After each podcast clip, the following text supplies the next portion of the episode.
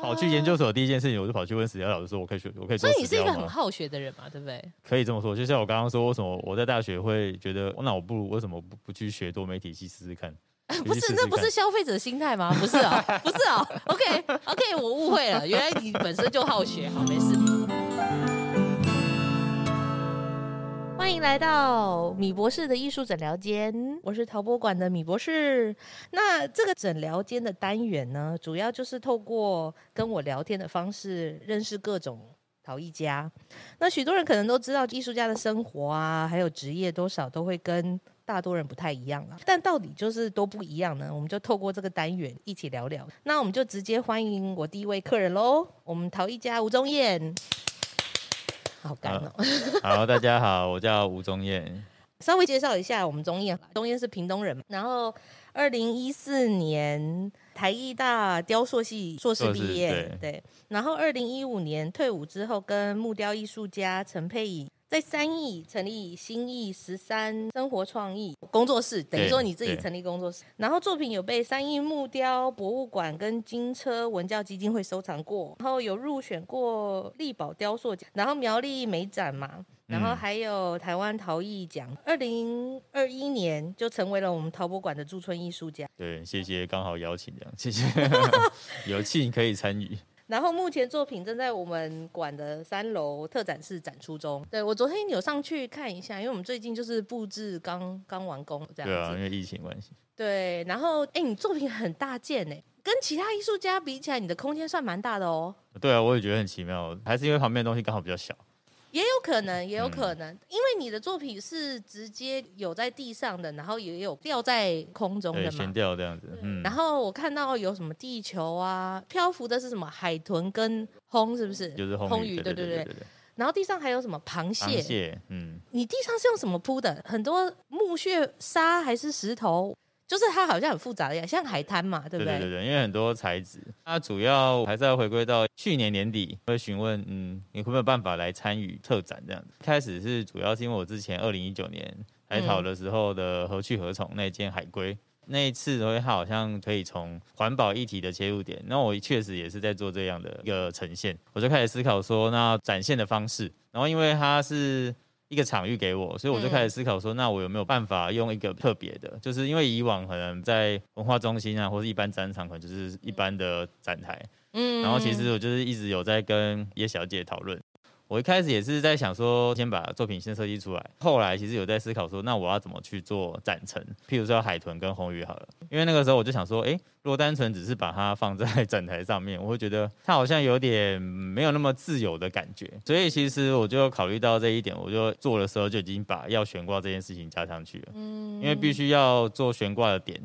我必须要把它藏起来，然后但是又不能让它不稳定，所以我变 我在制作的时候，它就会先考虑到那个里面。嗯，然后还有就是整个展陈的方式，也是因为我刚刚讨论到，就是我不想要用展台单纯的方法，所以我就想说，那我就画个设计图给叶小姐，然后她说，哎，那就以我的方式为执行。所以你画了一个草图给我们点展组嘛？画了也画了大概有三四张嘛，简单的作品的设计，然后再来就是。大概的展陈方式，我觉得还蛮蛮聪明的，尤其是在博物馆展这件事情，是因为它有空间、人力，所以我觉得就是有用这个机会去挑战，其实是蛮好的。你知道，我们一般创作，假如说你在艺廊，它的空间是嗯、非常挤的。就是说，我已经规划六十个人了，每个人就是一个展台，嗯、没有什么好说的。但是我觉得像他这种，像我们的特展的规划，一向都是说可能空间或个别谈，然后又有人力帮你悬吊啊，或者是运输啊什么这种东西，所以会让创作者比较有嗯尝试挑战的空间啦。我是觉得这种、嗯啊啊、这种特展的意义会比较有趣的地方在这里。所以他觉得。想说，那我就试试看这样的方法。然后刚刚小米提到底下那些，其实就是我工作室一直以来留存的废材，或者一些我觉得可以重复再利用的东西。哦，对，所以那些从全部都是从我办公室给搬过来。你工作室到底塞了什么东西啊？很可怕，那个那个量不少哎。但沙子有一些部分是另外再买，我觉得它必须还是要呈现出我脑中的那种画面，所以我必须。所以它是一种海滩旁边的感觉，是不是？对对，对，我的感觉是这样的。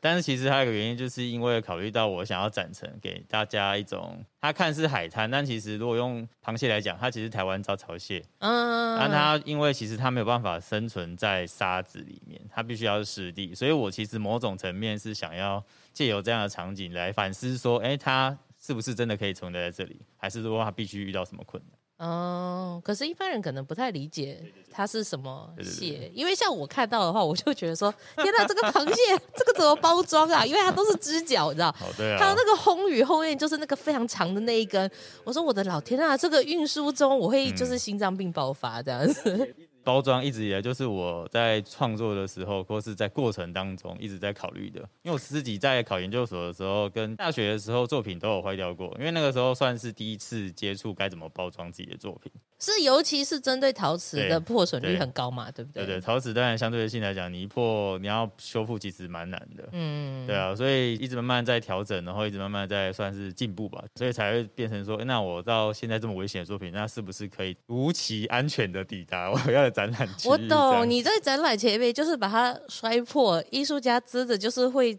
当场痛哭这样子，对，因为你打开箱子的时候，哎，怎么都坏掉的，对，因为你已经没有时间重做啦，就是 马上就要布展，因为你一旦进入那个展场，时间就不是你的了。然后还有一点就是，像我们在驻村看到你创作，其实你算是一个计划蛮周延的人。我看到他们就是在讲说你做那个试片。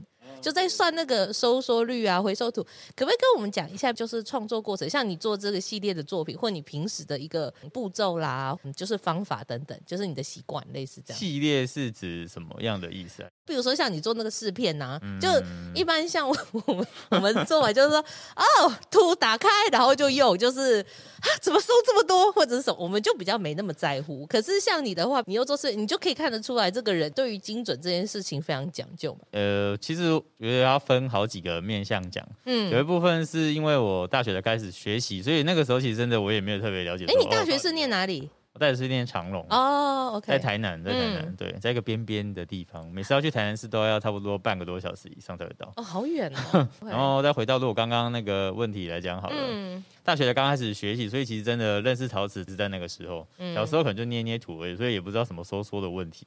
你小时候有捏过土？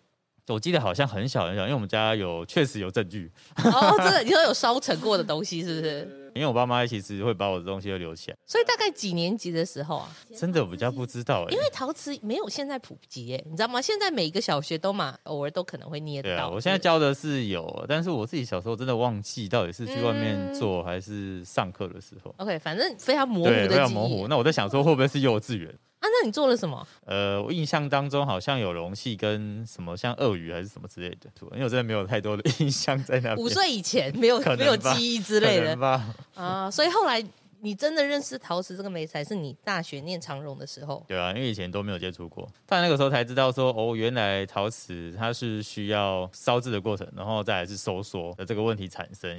精准度这件事情是因为在做像是公共艺术案，或者是有一些客人他需要限制一个尺寸，所以我必须要很知道说，那我烧出来的尺寸的大小到底是多少？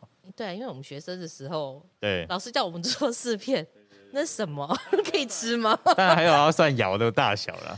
哦，对，对，因为进不去的话也不用烧。没有，因为你你你只要有一次没有经过，你就知道说以后要去量窑嘛。对对对对对对，都是要学。哦，我想做一个什么东西，然后塞不进去。啊，哎，对对对，嗯、所以我现在都随身携带卷尺，有时候量尺寸，像量展场也都是。至于就是创作的模式来讲的话，我其实有很多种，但真正创作的方法，我真的有自知道好像是怎么样的方式的时候，是研究所的时候，因为那个时候考虑到。哎，你等一下，你先说你怎么决定要念台艺雕塑系的？我怎么决定吗？对啊，因为你长荣念出来是什么美术系吗？还是什么？它其实原本叫做视觉艺术，中间改成美术学系。哦，变美术学系。据说好像是可能有人认为视觉艺术学系好像是做其他方面的。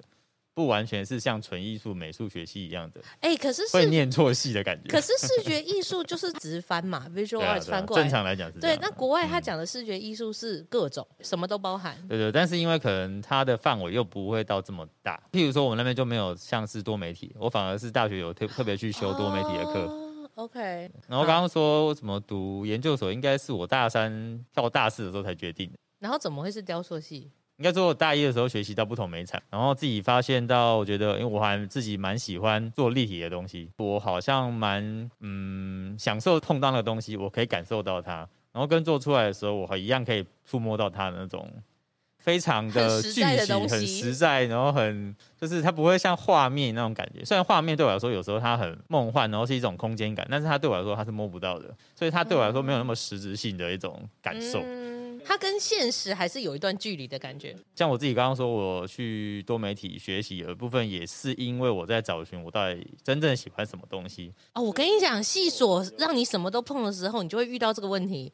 你不知道你要选什么，对对对。但是等你选了之后，你一辈子就会忠 忠诚于他。对啊对啊，因为其实对我来说，那个时候大学，因为我念的是长隆，它虽然是私校，然后其实学费蛮高的。然后学费既然都付了，那我就何不多学一点？哦，我懂这个感觉。我那个时候是满满满满的修，一直修。Uh 然后很多人说奇怪，为什么跑去修别的系？我说呃，既然钱都付一样，那我不为什么不？哎，身为一个学生，有消费者的概念不容易，真的真的真的。我常常讲说，我说现在学生就是因为学费太便宜，所以都不够认真啊。不知道是不是原因，但是我确实就觉得，我既然都付一样的钱，那我说不不多学一点不？哦，你真是好学生哦，嗯，老师一定很爱你。那个那个时候多媒体系老师以为我是多媒体系，真的假的？但是我不是修，我没有算双主修，反正也是因为那个关系，我才更认识知道说立体东西对我来说还是最大的。吸引力比较，嗯，那个心底的呼喊，请请回到就是立体的怀抱，对对对对对对，类似这样，所以才会从大二开始的时候就开始做立体创作，然后那个时候有陶瓷、金属，金属就有金大型的焊接跟小型的精工，然后还有像是木雕。对，啊，死掉是哎、欸，你们真的好完善哦。对啊，就是有点像是台艺的集合体了，各种集合体，只是没有舞蹈系或是什么这样子，就是把台艺浓缩在一个小小戏里面，所以也只能说，我如果用我这样子的生长经验跟历程来看的话，叫我重选，说不定我还是会觉得先从长荣开始，对我来说是最好的，因为它让我更能知道说我喜欢什么东西。如果我直接到了。台一大，那我可能不知道我要选什么。对，因为台一大分的蛮细的，嗯，对，所以如果自己我自己分析我自己的过程，我会觉得它这这个历程对我来讲它是适合的。但是我的意思是说，怎么会往？雕塑嘛，因为立体也很多。你看，像我对立体我们我们工艺系毕业也都是在做立体啊，只是尺寸上可能比较小一点而已。我不知道啊，因为我自己在看工艺系跟雕塑系，然后还有回归到，因为当时大学的思考模式比较偏向于会有点一种憧憬，是想要去认识一下到底艺术大学的东西到底是什么啊？对，所以我其实那个时候只报考了三间艺术大学，然后就是台湾也只有三间啊，是吗？对对对对，就是那三间，就这三间，就是的。就不会有说我一定要去其他好像跟艺术有相关的就可以，因为我是师范体系挂类的毕业，所以我那个时候其实完全想要避开这种，所以我后来就是就决定要念就是台艺大类似这样子，那个氛围真的差很多，很不一样。就想说想要去了解一下，既然我决定要走这一条路的时候，因为我刚刚说我在大三的时候决定的，这么早？呃，算是蛮幸运。你说我一说这么早，是说你已经决定要当专职创作了吗？不是完全的。只是心里定说想要做什么，想要从事什么，从事创作这件事情。因为我发现它对我来说是我是非常喜欢的，我可以整天在那边做我都没关系。其实很多人说什么很喝咖啡还是什么可能不会睡觉，但对我来说做创作来讲，它其实就是真的一个不会睡觉的事情。因为你真的投入到那个事情的时候，其实旁边的时空在跑，其实你完全不会太在意。但是当你退开的时候，你就开始好像变累。啊，想说我是哎，我是我身心灵好像支撑不了了，我先休息一下这样。对，就类似这样。但其实我觉得回到创作的时候，它其实。给我的能量是非常大的，嗯，所以其实我才会觉得说，我未来不管做怎么样的工作，我一定还是希望可以跟艺术相关的。哦，当然也是因为大学之前也有一个王明荣老师，他其实对我来说是一个相当大的鼓励的一个老师。嗯，对，他确实他也自己也屏东人，对。然后我在那个时大学的寒寒暑假也都是有去那边呃学习，然后不然就是我自己。你说去他工作室吗？对对对对，就是回到屏东。他是做什么的？我不太认识他。他其实认真来讲，好像据说是林宝嘉老师的学生之一，所以他也是做陶。陶瓷为主的，但是认真这样讲起来，他很早很早之前，他只是对创作算是很始终吧。因为我记得老师好像考了才艺，考了蛮多次，以前是美工科，好像考了三四次，啊、考到终于进来了。所以他真的开始进入创作的时候，我觉得他在跟我讲述那个过程，然后跟我体会到，其实我觉得那力量很大。他讲了什么？他。怎么样去做他想要迈向那个方向。就譬如说，他觉得这条路他想要做，那他就会一直想把它做到好。譬如说，他可能学习到了，呃，一开始可能是油画。然后可能后，然后到后来，他就是把，记得他好像说他大概二三十岁的时候才开始做雕塑、做陶艺，嗯，但是他确实就是一直做做到后来去世的时候。所以我的意思是说，他的影响，我相信很多人都会有这个疑问啊，嗯、就连我自己走过来，你都会觉得说，当然不是每个人刚好都有这个人引导你，就是往这个方向，然后也没有不一定是每个人都会有这么一个例子。所以真的这样一直走下去 OK 吗？所以你坚持有用吗？还是什么？就是他其实我觉得脑袋中会有很多很多疑惑吧。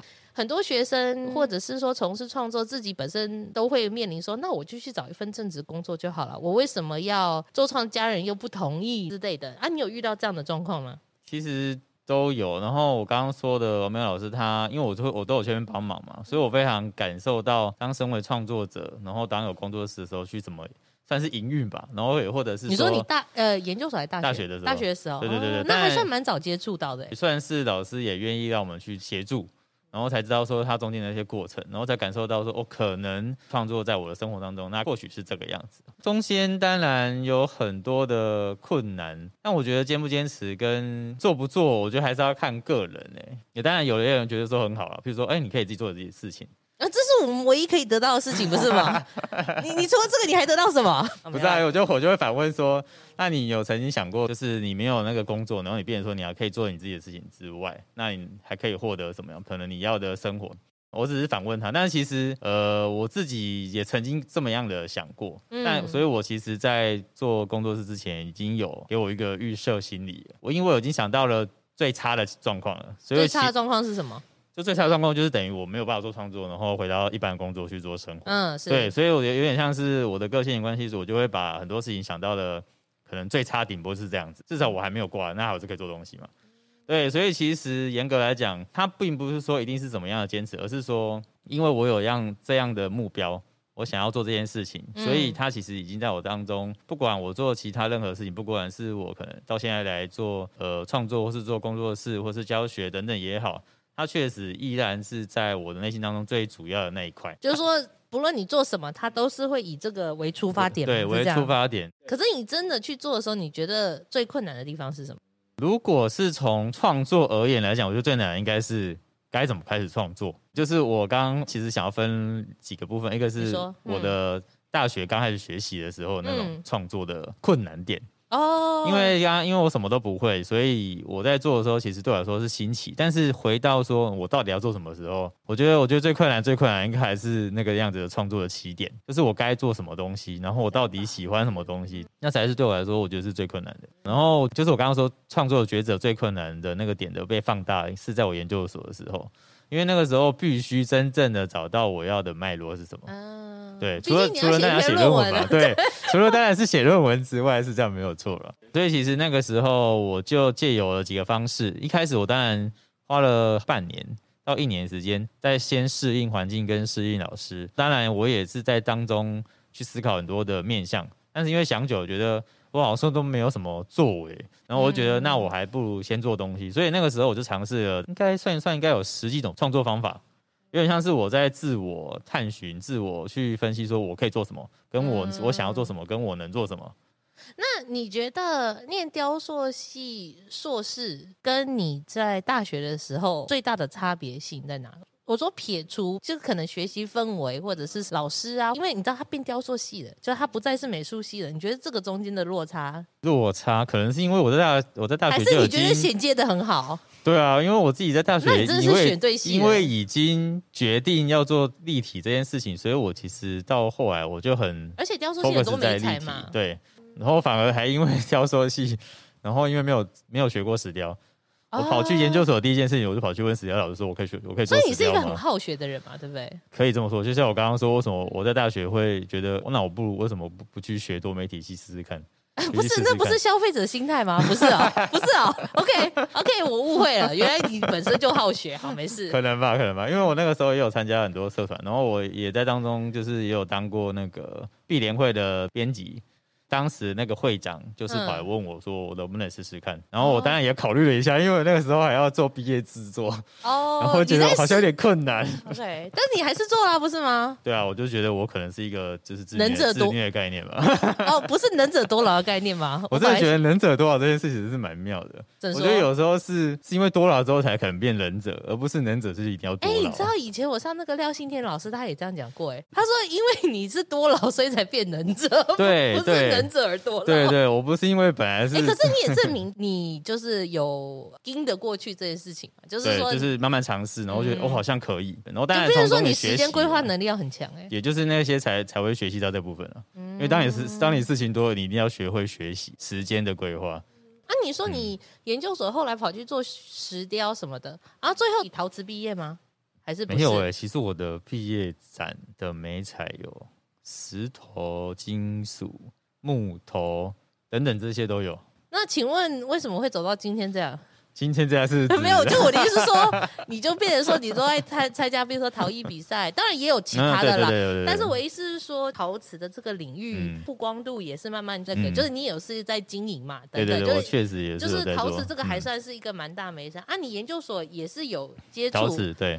但是你那时候并没有选择它为主要的媒材吗？是这样吗？其实我这样回想起来，还有我那时候研究所的过程，我还是蛮多以陶瓷为主。然后我一直到研究所过后，到可能到开工作室的时候，这段期间再回想，说我到底为什么把陶瓷放在我的第一顺位？为什么？有一部分我觉得应该是因为陶瓷给我的挑战跟可能性非常多，从土的制作制成到它是一个非常基本的媒材，可是它可以做出非常多非常多的，然后一直到烧窑啊，然后窑的温度，然后我到底用什么窑，然后跟它可以软，它可以硬，这样，嗯、然后它的裂啊或什么，其实我都可以把它做很多面向的挑战的呈现，嗯、所以我觉得某种层面来讲，陶瓷对我的吸引力在这里，像调釉药也是。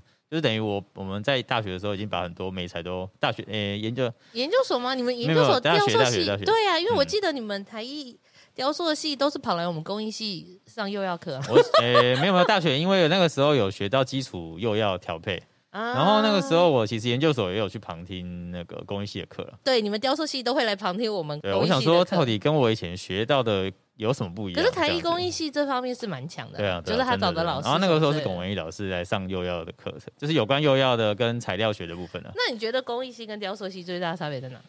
嗯，因为我自己没有上过很完整的工艺系的过程，所以我只能从旁边来看的话，我觉得工艺系跟雕塑系最大不一样，是因为一个是在对人的使用上，跟对人的一种外在的显现。因为通常我们要工艺系来设，通常会先设计，然后再去做调整成我们可能所看到的外观，或是它可以使用的目的。但是我觉得雕塑系它比较，你会发现它可能会有不同样的呃呈现，譬如说可能它很破碎，然后它很抽象，它没有一个很确定的实质的东西，它可能跟空间结合，可能比较偏装置。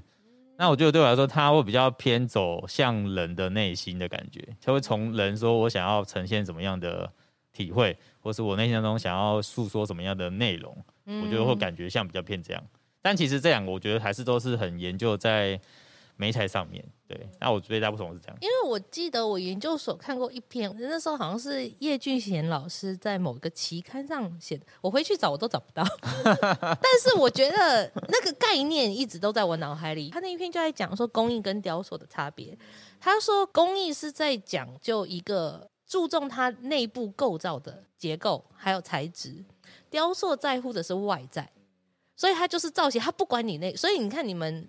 雕塑系很多都是直接实心的剖开挖空嘛，因为你们注重的是雕塑。可是像工艺系，它盘土雕，你如果盘过，你就知道要命哦。就是你要能，就是盘出那个造型，其实是不太容易的，不太容易的。它可能就会垮掉。呃，对，或者是说你要那个陶土的干湿度掌握的非常好，还有你要非常懂这个。你才有办法才对做出，嗯、但是它有些限制，因为你塑形的话，你一定是可以把一些很多细节或者什么奇怪的结构，就是做到位之类的，就是还是有落差。但我只是回想说，哦，他其实讲的蛮蛮蛮蛮有道理的。对，但是我的意思说，大家的认知就是都会多少不一样。呃，只是因为我比较了解雕塑的部分，所以我才会从刚刚我觉得的面向去探，就是切入这样子。因为我没有特别，因为你还是以造型主要造型表现为主啦。嗯，然后还有就是像我这次的展览，然后用了比较装置的概念啊，基本上这工艺系比较少会出现这样的。工艺系比较是研究所啦，应该是说工艺的话，它就是有点横跨实用跟雕塑。那只是说雕塑的部分来说，它概念会比较偏材质，可是雕塑系未必，它可能还是以造型出发点为主，所以可能纯材质的表现的雕塑，可能雕塑系就因为你需要大量的实验嘛，等等，对啊，我觉得这个可能是一种很明确的一个一个差异性吧，类似这样。然后我们刚刚没有聊到说你什么时候决定要专职创作，是不是？你只有说你确定你要。走就是纯粹以这个过专职，还是在比较偏？如果真的讲起来，应该是研究所吧。快毕业的时候吗？你决定要念研究所，你就说，因为我刚刚说我在大三的时候，其实我决定要走跟艺术相关的路线嘛。但是因为那个时候也在犹豫，因为想说那就先念研究所，就是台艺研究所这样。然后也是当中发现，觉得我好像真的很喜欢创作这件事情，不然就不会把研究所当当做自己的家。我每天都住在戏馆那边做。你是雕塑系的土地公是不是？呃，有一部分可能是这样子吧，像大学，因为我刚刚说是私立，对，然后公立的学校的学费又比较便宜，便宜很多吧？差不多应该会有两，应该有一倍以上。然后还有一点就是，我们那个时候念大学，我们所用的美彩要自己花费。学校的经费其实不够，硕士雕塑就不用自己买吗？基本上那都是学校的材料，就像是釉药啊，或是窑啊，电费那些的。我讲的是这个部分。对，我就心想说，你都去一直回收你们那个像山一般高的土，想说应该是要自己买土才对。对，所以其实我好像从研究所到现在，我一直都是用回收的土在做。你知道我们吴宗彦少数艺术家愿意就是把我们陶博馆驻村中心的土帮我们回收掉，你知道我们心中有多感恩吗？就是这件事情就是非常就是惊艳我们事做，因为那个驻村中心的负责人就是他忙到就是他都没有时间就是回收，然后因为我们过去就是驻村艺术家又特别多，嗯，所以你有没有觉得我们回收土都用很好？因为我们都用美国土啊，啊，高级的回收土，对，高级的回收土啊，而且就是你知道有瓷土，有美国各种雕塑土，然后反正就是各种。然后那个时候，我记得你回收多久啊？我大概哎，你超有效率的，因为就是一看就知道这个人，你知道回收没在手软，然后很清楚每个步骤怎么做这样子。就我真的是到研究所才开始有废土这样子的概念，因为我就觉得一部分是不想要浪费土，因为我觉得我的创作来讲，我一直会先考虑一个点是它能不能被回收。对，所以你的行为跟你的创作其实完全，还有你的人生观是全部就是。对，有点，因为我自己在做陶瓷的这些历程来讲，我会觉得我其实真有曾经跟我的学生讲过，我当然这是我自认为的，就是我觉得我做出来的东西，如果它不能用，或是它真的不是到达我要的标准，那我觉得我做出来可能是一个垃圾，嗯，而且是不能回收的垃圾，因为它烧完之后就不能再用，也不能再去做一个完整的回收，除非我把它敲到变成粉碎，然后可能才有可能回归大自然。对，所以其实我很认真看待这一件事情的时候，我就想说，那我在使用陶土上面，那我能不能就是减少这样子的花费？所以再回到刚刚说雕塑系来讲，因为我就跑发现，哇，原来雕塑系也是，因为他们通常比较不会把陶瓷当做一个很完整的历程，它比较偏刚刚小米讲的，就是当做一个美彩而已，因为他们比较还是注重在。泥塑的像是翻模、树脂，然后或是石雕、木雕、金属这些，然后或是像多媒彩的复美，对，反而陶瓷是隶属在泥塑之下，他们只是把它当做一个媒彩，所以他们比较不了解到底要怎么制成。它跟油土差不多的概念吧？对，有点像是，只是说它可能有时候还是可以拿去烧了，但是通常而且还会干，很烦的，该是补水。对，所以也是因为这样原因，所以发现他们的土超级多。它比较多都是像木结土呢，一般的陶土，当然也有一些是美国土，对。但是那个时候我也不知道美国土这个到底是有什么作用，有什么不一样。虽然说那个时候有学长送给我，他想说我在做陶，但是我在一直到现在我还没打开过他的美国土，所以一直到到我觉得到这边才认真真正认识美国土这个东西。你说到陶博吗？对，真的假的？就我知道有这个东西。你果然不是陶艺圈的人。像我刚刚回到我刚刚讲的，我会觉得对我来说买土这件事情，就是真的一定要必要到一个程度，我才会去确定。因为说真的，你回收土，嗯、尤其是各种杂土，它其实一定到某个程度上都算好用嘛，对不对？对，我因为我自己用到现在来讲，因为它是回收的嘛，所以有点像是混种，它拥有不同土的特性。对，然后当然我也必须要去调配，说我到底这个温度我要弄到多少的土，对，你稍有的挑战性就会比较高一些。所以我好像比较更认识到说，哦，原来这个土多一点会怎么样，这个土少一点会怎么样，还有它的质地怎么样。对，然后当然还有部分就是说自己身为平东人有关吧，因为以前会觉得土壤的那种肥沃或是一种泥的感觉，我觉得。你这样讲的一副好像屏东人都在泥泥巴里面打滚吗？真的，我的印象中是这样。你小心被出征，我跟你讲。我小时候是这样的感觉。哦、oh,，OK，对，所以我那个时候在回收的时候，会觉得原来这样子的质感，那它就是很好用的啊。如果它这样子的摸起来，它觉得松松的，那我觉得它的握性就不够高。所以我就是在调在调配土跟在练土的时候，我就会去特别注意到这件事情。然后还有分配说到底要怎么让它平均，因为我们自己在制成来讲，我就会发现原来这个土它的裂跟它的收缩比。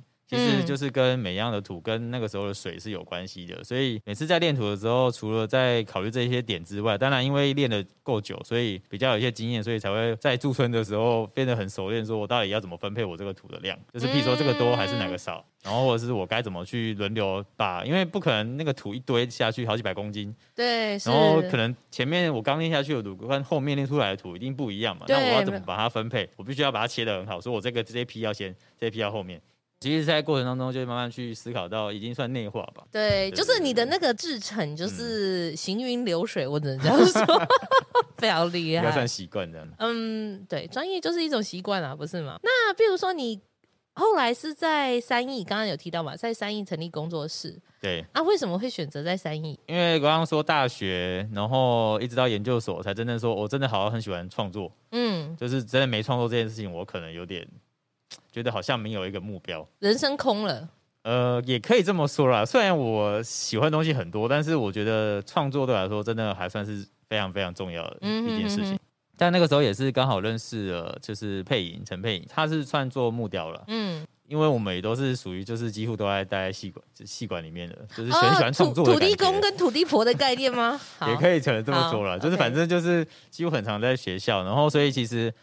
我们在对于创作这件事情上面也算认知算慢是蛮投投合的，对，然后蛮契合的，所以其实也在那个时候决定说，那我们就是一起可以开工作室看看。虽然说我那个时候我要当兵了，但是确实有这样的意念跟想想想想有这样的计划这样子，嗯，对，当然也就是就先试试看嘛，因为。既然我想要以这样的方式为为就是最主要的，那我为什么不要先试试看？然后如果真的不行，因为我其实有有没有给我们自己大概三到五年的时间去执行这件事情，因为觉得如果真的不行，那就是回到一般的工作，再额外做创作。我跟你讲，嗯、所有的工作室或者艺术创作者都是从试试看开始，然后就再也没回头。但是，但是我觉得设停损点这件事很重要，嗯，因为我们都知道，不是每个人就是都可以成为陶艺家或艺术家之类的。所以，就是我也有跟我朋友讲过，我就说，那你就先设停损点啊。你在那边优柔寡断，你又不愿意去做可能其他工作，然后你又有点留恋于这个美彩，或你已经训练到某个程度，嗯，觉得很可惜这样。对，会很多人会卡在这个地方，嗯、因为你要弄工作室，真的是个很大的抉择吧？应该是这样说。因为确实很多人都觉得，哎，你要开工作室哦。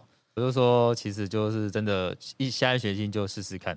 当然，很多人会觉得说，其实我们最重要应该还是一种勇气吧？对，因为有很多人想要做，但是始终没有做做的时候，他依然还是可是因为很多没有成成型，很多会卡在，比如说资金啊，或地点啊，或者是就是各种。其实我们都有。然后就接下来就可以回到就是刚刚说为什么在三一这件事情，嗯，因为我们自己我们刚好两个都是屏东人，嗯，所以对我们来说，你是有屏屏东人的什么雷达吗？就是遇到的人全部都屏东人，全北部的屏东人都被你找出来。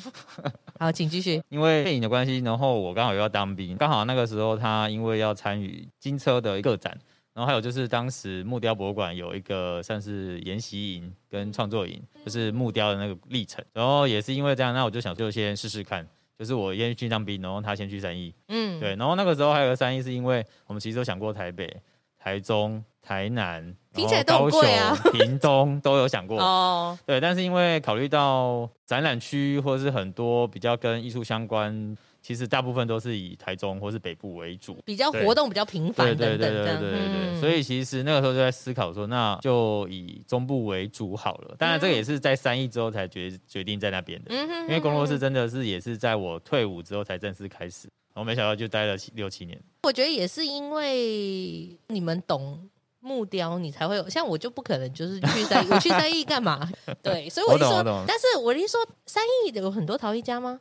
其实有，因为其实我们我认真有去研究三义的历史，因为我自己也现在有在里面当导览员。嗯，所以除了是全方位艺人是吗？呃，也不敢说全方位，而是就是每个都碰一点，就是什么都不会这样的。好，然后反正就是，嗯，因为自己在三义，所以想要去了解。只是说陶艺在那边比较偏，因为大部分都是柴烧，因为那边木头很多，嗯、早期就是。像是莺歌或者是美浓或者是什么，它其实都有各自的一些量产的过程，一些工厂。但是我觉得苗栗那一区木头真的多，那边樟木很多，当然被砍的还是蛮多的。只是说过去的关系，所以造成陶瓷在那边的发展比较以实用的器皿，然后柴窑为主啊。是，对对对。所以其实我在那边有帮过柴窑，就帮忙去烧过。刚开始工作室成立的时候。也没有钱的时候，只能去去打工。哦，真的真的什么都做。对啊，我可以，但是你选那么多，就是你一定什么都可以去做啊。对啊，所以我其实有当过石雕艺术家的助手，然后也有当，就我刚刚说去帮忙烧柴窑，然后帮忙做陶瓷，好忙哦。然后做木雕，对啊，因为其实我个人觉得，虽然说当然是忙归忙，但是我觉得甘之如饴吧。它对我来说还是一个我想要做创作的经验。所以这些都是你去了三艺，然后成立了工作室之后才开始做，因为你要什么想办法增加收入、缴房租，类似这样吗？对啊，房租其实蛮贵的。哦，对，因为你要不要跟大家介绍一下你的工作室？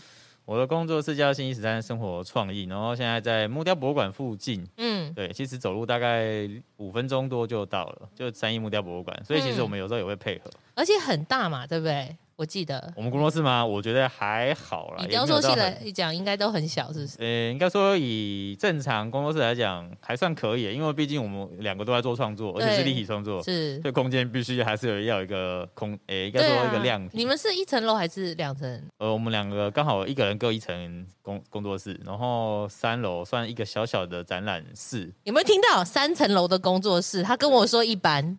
还有地下室啊！哦，还有个地下室是吗？哦，好哦。那也刚刚好，因为展览是只能越走越大，就是一种好像觉得什么东西都可以留起来，然后什么东西就想要做创作的时候就，然后等到展览的时候就把它捞出来，这样子。我觉得哎，空是好变空了，这样就可以做新的这样。糟糕，你就等策展吧，就等策展。我跟你说，反正就是因为。呃，工作室的成立其实有一些内容是这样，还有就是我刚刚说会跟木雕博物馆配合，嗯、当然木雕博物馆配合除了展览之外，还有就是教学这个。嗯、对，因为其实我们工作室在成立之后，除了我刚刚说我当很多的老师的助手，或是帮忙协助做一些我自己可以做的一些事情，但是因为我觉得那些还是算是工作室以外的事情。而不是完全在为了工作室做一个一个目标跟一个执行规划，或者是他要未来走的嗯，对，所以我们还是回的回归到就是利用其他的时间，想说怎么样让工作室可以有一个曝光或是一个发展，所以才想说，那如果有一个是像教学，但是我觉得教学有点像是误打误撞吧，就是因为以前有曾经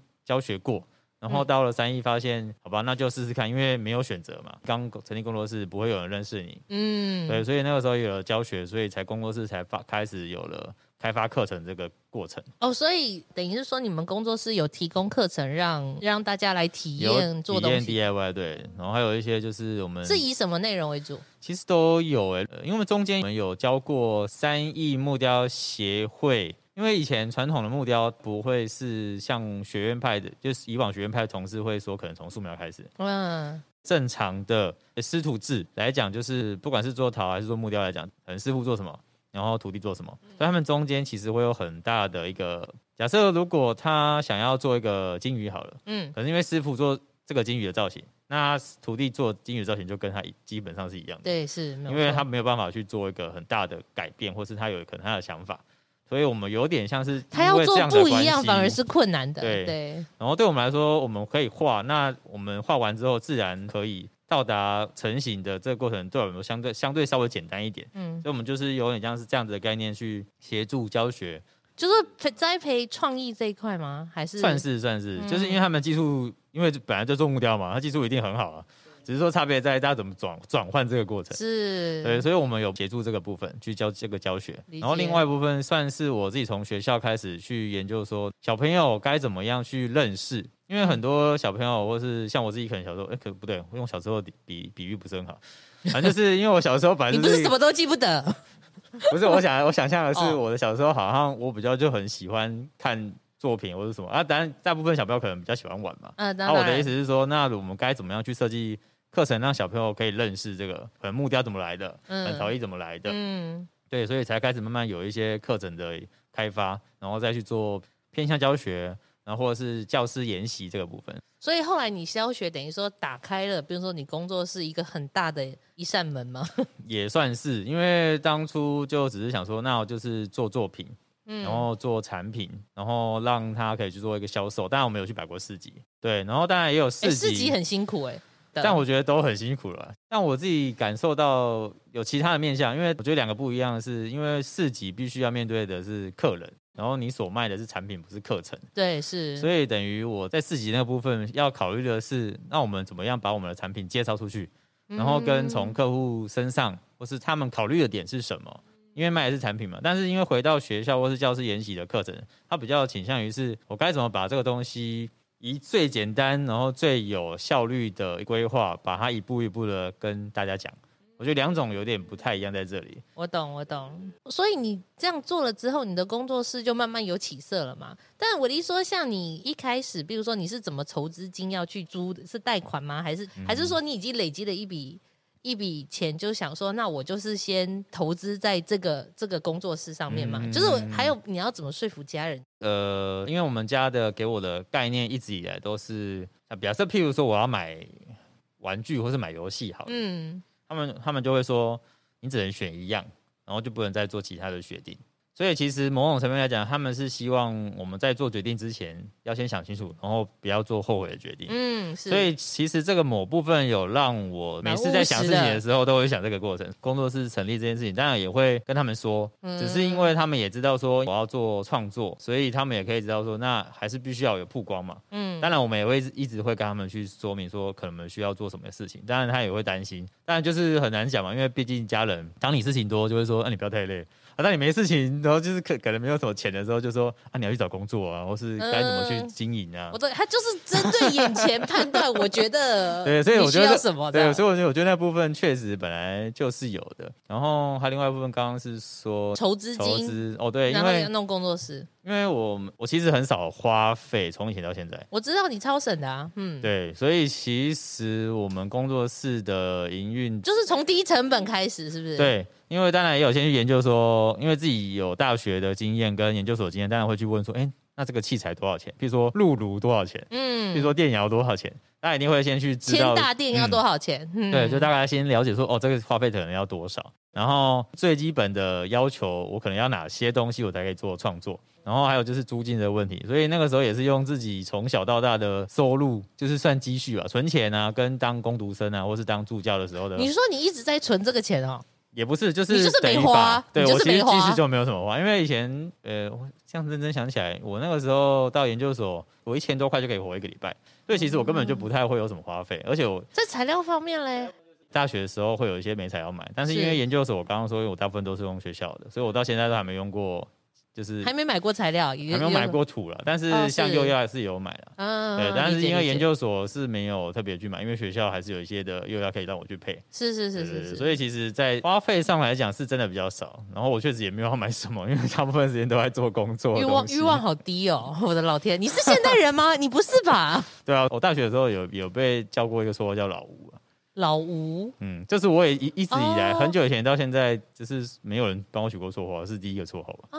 嗯、因为有个老灵魂嘛？所以叫老灵吗？吧，嗯，对啊，所以其实我资金这部分当然一定会有考虑的点，所以必须要以最少的花费去做最大的效益嘛。懂的意思。所以你们后来，比如说工作室比较稳定之后，你们才更比较积极投在创作上面吗？在一开始的第一年还是第二年的时候，我大部分时间就是教学或是接案子。教学也有曾经过，就是一个礼拜可能五天，我就上四天的课，所以我必须只能用晚上的时候创作。但是我不会说，因为我今天我已经上班了，所以我今天不做创作。嗯，所以有点像是我用只能用另外硬挤出来的时间做我想要做的创作。我跟你说，当你要维生的时候，创作这个东西很容易被一般人就是放在旁边。对啊，因为他他也很耗体力，他不太不太实际化。对，而且很耗 很耗精神跟体力，所以毕业之后的创作之路其实是不太容易的，啊，没有那么单纯。对，并没有那么单纯，没有错。对啊，对啊。然后补助也有曾经申请过，但是唯一真的有申请过，就是要离开台艺之前有申请过那里面的叫做圆梦计划。对。啊圆梦计划那个时候好像是第一届，再来就是到了三一之后，因为那边有苗栗区的联合大学，因为他们要普查工艺师，然后曾经到过我们工作室，然后我发现哎，我们东西跟文创还有创作跟教学都有关系，那可以去申请看看。所以后来有跟联合大学的育成中心，因为因为联合大学最早就是很多陶艺家都是从那边出现出出来的嘛，对不对？所以也有跟他们做配合过，然后去申请他们那边的补助，就这两个而已。因为之前的文化局的补助跟劳动部补助都没有办法申请到，但是我觉得有部分因为我们本身创作那个时候才刚开始，所以还没有一定的成效。然后还有部分是因为我们的创作的原因，它不太算一般的文创商品或是一般的产品。纯创作真的很难，我们自己到现在每次跟人家介绍，或是别人问我们的时候，我们也很难说你要做什么，明天要做什么。而是说，因为每次的计划跟案子都不一样，当然教学就是固定的啦。对，我跟你讲，纯创作的补助真的很难拿。对对对，所以到现在就没有再去申请了。我觉得有点有点半放弃的概念。真的，我懂，我懂，我懂。那还不如只能靠自己。就变成说，Well，你就自己再再多方位一点喽，类似这样子。那所以你毕业后，比如说个人创作的想法，什么是继续延续？研究所吗？还是说你毕业后还是有遇到瓶颈吗？然后怎么突破？认真讲，用瓶颈这件事情，我是觉得比较没有这么到那么严重，而是困难。就我刚刚说，因为我很喜欢不同媒材，然后因为创作确实喜好太多元，对，太花心，也也还没有到花心，因为我还是比较都是用自然媒材啊，对，所以都是以陶土，然后木头，然后石头为主，偶尔才会有一些其他媒材。困难我觉得是一定有，我个人可能如果没有想到一些新的东西的时候，嗯，我就会把以前东西拿出来做，因为有时候以前东西，譬如说可能某个时候我想到，那我就先画起来，但是因为可能那个时候没有时间，像我其实现在工作室还有一些是大概两三年前做，但已经烧完素胚，但是还没烧釉烧，嗯，所以有点像是它被呃被延续它的创作历程，所以这个困难我有觉得有点像是时间上对我来说困难比较大。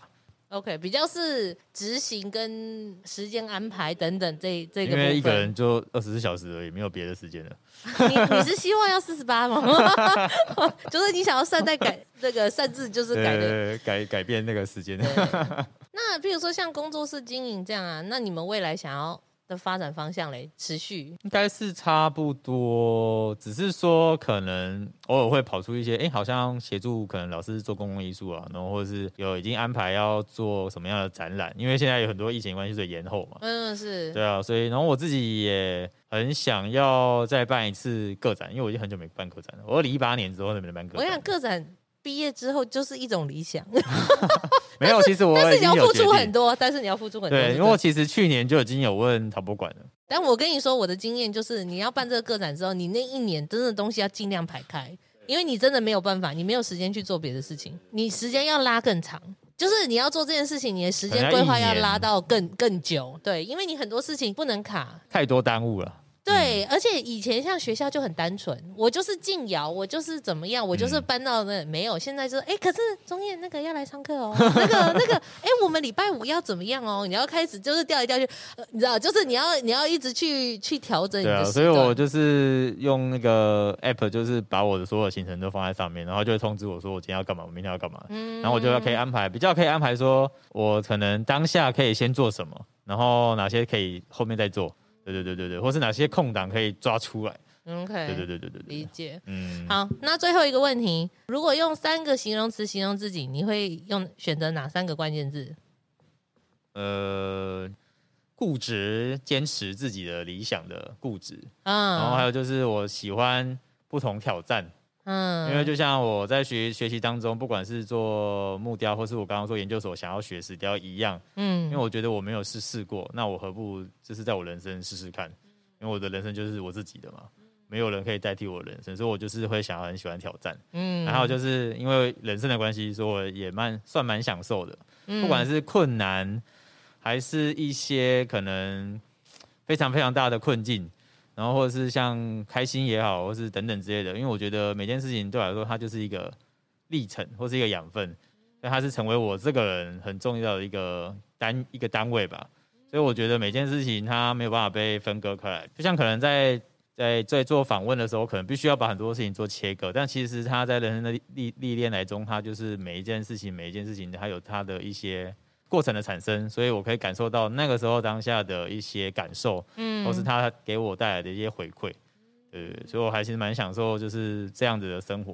所以在第三个是享享受这样，哦，第三个是享受，对，第三个标题是享受，对，好吧，我觉得就是除了创作，你人生好像也没别的事情了哈，因为已经很确定了。对，我觉得啦，变成专职创作的时候，它就会变得人生只剩他，然后你遇到的所有人，周遭人都是跟这个东西。就是有关联这样子，嗯啊、所以很难跨越。